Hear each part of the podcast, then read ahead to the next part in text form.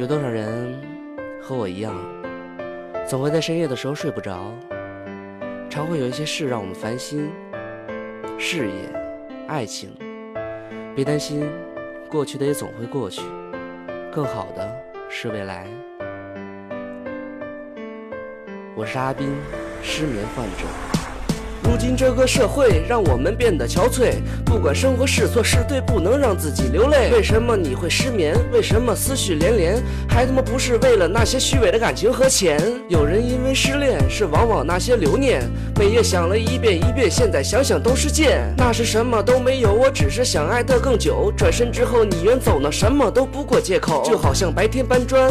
晚上回来请安，低声下气奴婢一般换来一句晚安。他很快进入睡眠，而你却开始失眠。日子过了一年一年，越来越不像从前。想想从前那些话，是那时什么都不怕，那时电话随便的挂，也没有阴险狡诈。再回首看看如今，也只剩下半颗心。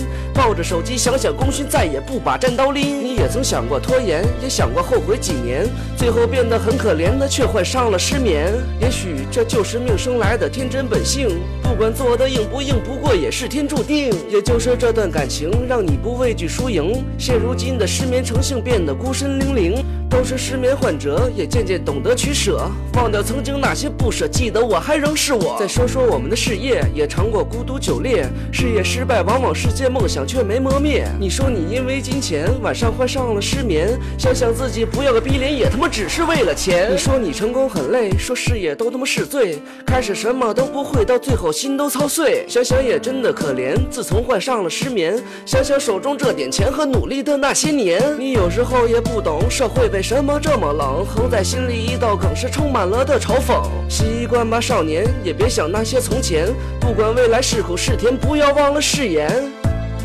在睡不着的时候，想想以后吧，别再想那些虚伪的从前了。